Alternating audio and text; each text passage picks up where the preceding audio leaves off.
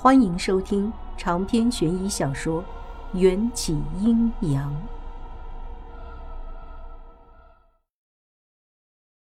人皮用一种怜悯的表情对我摇摇头：“人活一世不过几十载，可要是顾安能和我一起侍奉主人左右，我们就能生生世世厮守下去。你一定很嫉妒我们吧？”待会儿我还会剥掉你的皮，缝在我的胸口，让你陪着我永生永世的嫉妒下去。李科，我忽然觉得你很可怜。看着他近乎疯狂的表情，我心底生出了怜悯，就像面对一个神经病人。秦玉郎看够了我们的撕逼戏，不耐烦的挑眉：“洗完酒。”就快动手！是，人皮点点头，狰狞的贴近我。活剥人皮的方法有两种，一种是划开人的脊椎，横向剥皮；另一种就是从人的头上开始切。你猜，我会用哪一种剥你的皮？我惊惧的瞪着他。这女人彻底疯了！我替你猜，我喜欢头顶剥皮法。李克大笑着举起刀，秦玉郎也发出一阵干哑的低笑。在他们的眼中，我就像一块放在刀俎上的肉，可以任意切割。刀就要落下，我连闪躲的能力都被剥夺。就在这千钧一发的危险时刻，人皮手里的剥皮小刀突然“咣当”一声落在地上。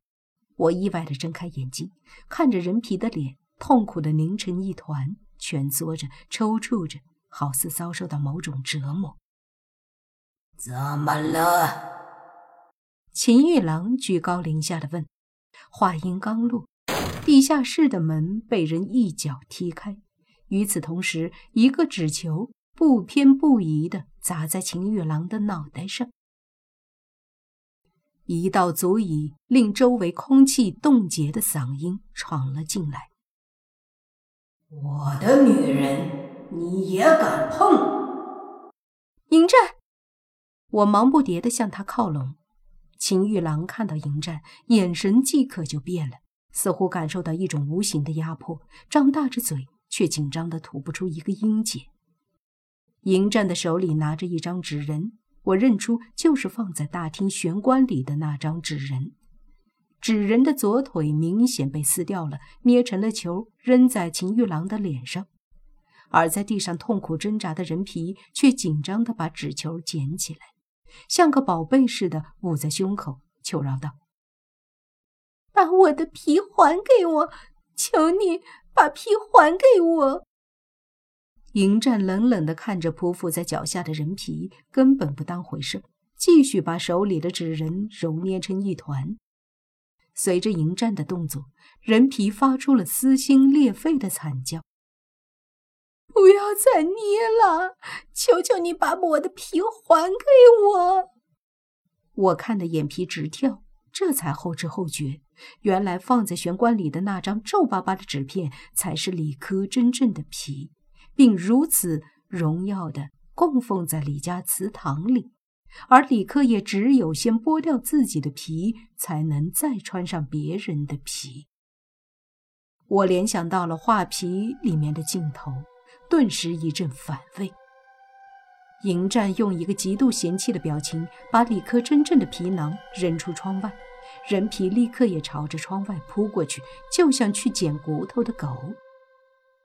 做完这一切，迎战才悠然地扭过头，看向坐在棺材上呆若木鸡的秦玉郎：“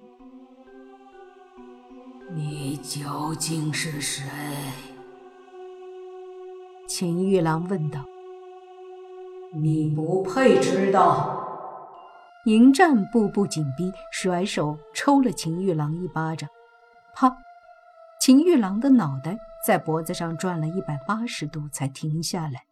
这回轮到他害怕了。有话好说。迎战没有回答，又甩了他一耳光，啪！边甩边问我：“受伤了没？”我摇摇头。害怕没？我点点头。啪！知道错了没？啪！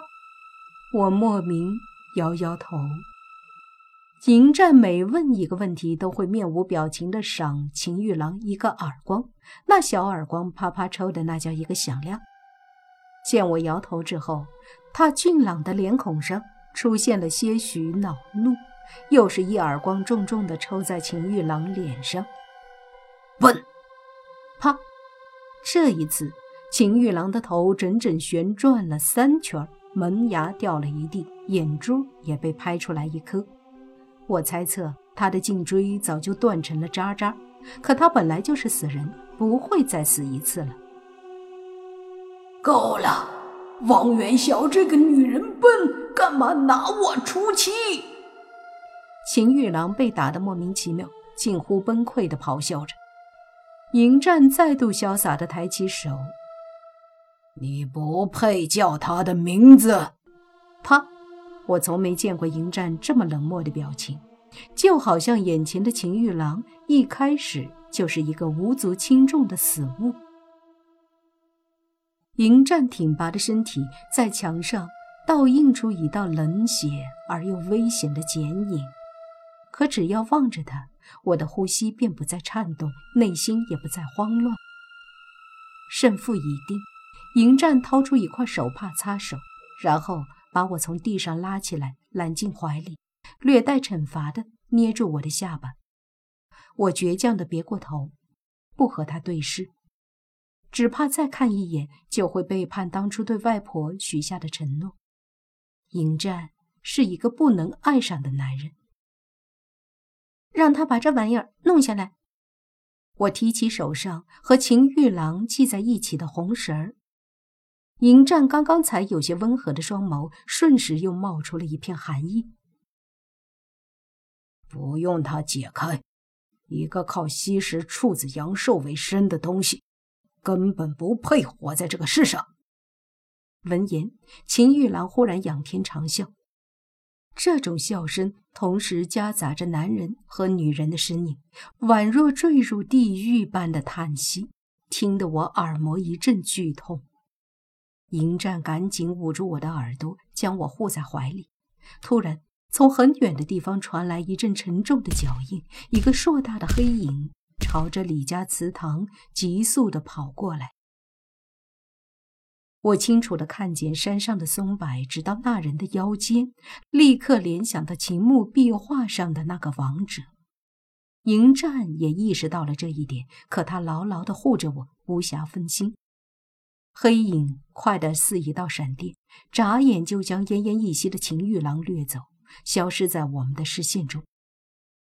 我想不明白，壁画上号令千万鬼魅魍魉的王哲，怎会被秦玉郎这样一具半腐烂的尸体召唤？但今夜发生的事情已经够多了，我现在只想休息。迎战像拎小鸡儿似的，帮我把娇娇和护士长拎到大厅，然后将我锁进他温暖的臂弯。我力气没他大，挣脱不过，便索性由着他。迎战，李克到底是人还是鬼呀？人。那你撕了他的真人皮，他会死吗？不会。那么被李克剥掉皮的顾安呢？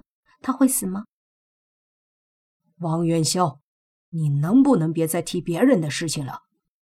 一提到顾安，迎战立刻恼火了。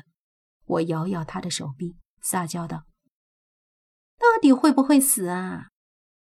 会。迎战不耐烦的吐出一个字，他的表情可真够酸的。我扑哧笑出了声，看样子古安是不会死了。凌晨一点，雨停了。护士长和娇娇也前后苏醒过来，都是一问三不知的惊讶表情。迎战没有要避嫌的意思，手臂还故意搭在我的腰间。有了迎战的陪同，我们大胆地走夜路下山。也因为迎战逆天的颜值，护士长的八卦指数又增长到了新高度，不断问长问短，恨不得把人家祖宗十八代都刨根问底的挖出来。娇娇听了半天，两只眼睛都变成了星形。我一阵凌乱，迎战要是把娇娇扳直了，这罪过我可承担不起。而迎战的耐心应该也快到极限了。我真怕他会一个忍不住把娇娇和护士长一顿巴掌拍死。走到山下，李家的别墅里已然熄灯，护士长别有用心地搭了两辆出租车，他和娇娇一辆，把我扔给迎战。我想要回西山医院，迎战却一贯霸道的让司机开到了本市最大的五星级酒店，并且开了一间梦幻豪华套房。进房后，我不知所措地站在门口，瞠目结舌地看着迎战如回到自己家一般优雅地坐入客厅里那张奢华的真皮沙发上。我们对视了两秒，迎战拍拍身旁的沙发，深情温柔地问我：“你喜欢自己脱，还是我帮你脱？”看着迎战悠然自得的神态。我真的很想吼他一句：“你到底带过多少女人来这里，才会这么熟门熟路？”稍不留神，我已经吼了出来：“两个，一个是你，另一个是……”迎战说的极其坦然：“不用向我汇报，我和你又不熟。”我的心情很复杂，有点嫉妒来过这个房间的第一个女人。迎战注视着我，修长的手指抵在下巴上，嘴唇微翘。夫人，你连你外婆的醋都要吃吗？我外婆？我突然好想找个地洞钻进去。许多年前，王婆就是在这个房间花重金买下我沉睡着的那只骨灰盒的。之后，她为了试探我。让我独自在这里住了两个多月。迎战一脸无辜，起身打开橱柜，优雅地拿出一件浴袍，毫不忌讳地当着我的面脱下他身上那套墨色的古装。这镜头过于香艳，看得我眼珠子都差点掉出来，不禁感叹：世上还真的有穿衣瘦、脱衣有肉的男人存在。他穿着古装的时候，我就郁闷，一个男人的腰都快要比我苗条了，脱光了我才愕然发现，这货竟然有八块腹肌，而且他胸肌和背部肌肉都完美的不可思议，尤其是那双笔直修长的大长腿，简直完虐各种韩国欧巴。我终于明白小鲜肉的具体含义了，迎战。真是一块冷冻千年的小鲜肌肉。迎战套上浴袍，胸前的肌肉线条若隐若现，他的长发丝毫不影响他的雄性魅力，反而为他增添了几分神秘的异域风情。迎战慵懒地向我走过来，我才感觉到危险的压迫。不想洗澡就直接上床，洗。我几乎是逃进浴室里的，慌忙的把门反锁。一看镜子，才发现自己早就是一副情到深处欲求不满的模样。洗完澡，我偷偷藏了两张黄符，捏在手里，忐忑不安的走出去。长篇悬疑小说《缘起阴阳》本集结束，请关注主播，又见菲儿。精彩继续。